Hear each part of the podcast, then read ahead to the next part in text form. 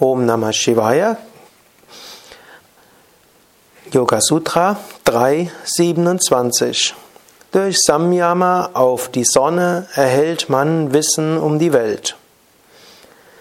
In diesem Aphorismus spricht Patanjali über Entwicklung des Wissens um die Welt und auch Wissen um den Platz in der Welt.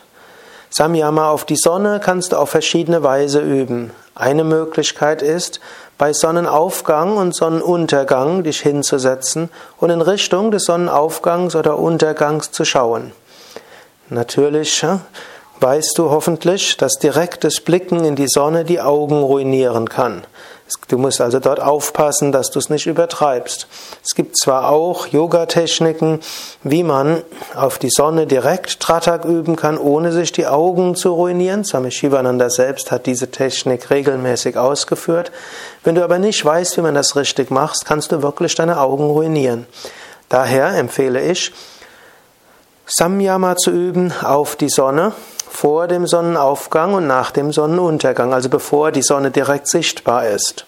Hm, vielleicht ist ja jetzt gerade eine Jahreszeit, wo das etwas leichter fällt. Vielleicht kannst du es sogar am Fenster machen. Noch besser ist natürlich in der Natur. Du setzt dich irgendwo, in der, irgendwo hin, hm, zum Beispiel ins Gras hm, oder auf eine Bank oder auf einen Stuhl oder auf eine Matte und schaust in Richtung der aufgehenden Sonne. Während du dorthin schaust, richtest du deine ganze Achtsamkeit dorthin. Du spürst die Sonne und du spürst diese besondere Atmosphäre.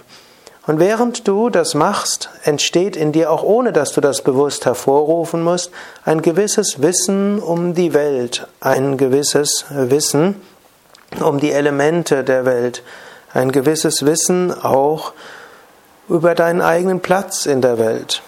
Was Patanjali dort schreibt, Bhuvana, ist eigentlich nicht nur die Welt, sondern ist auch die Astralwelt. Wenn du bei Sonnenaufgang und Sonnenuntergang deine Achtsamkeit ganz bewusst schulst, kann es sein, dass du auch Kontakt zu Feinstoffwesen aufnimmst, dass du verstehst, was die Welt zusammenhängt, hält, dass du verstehst, was vielleicht auch deine Aufgabe in der Welt ist.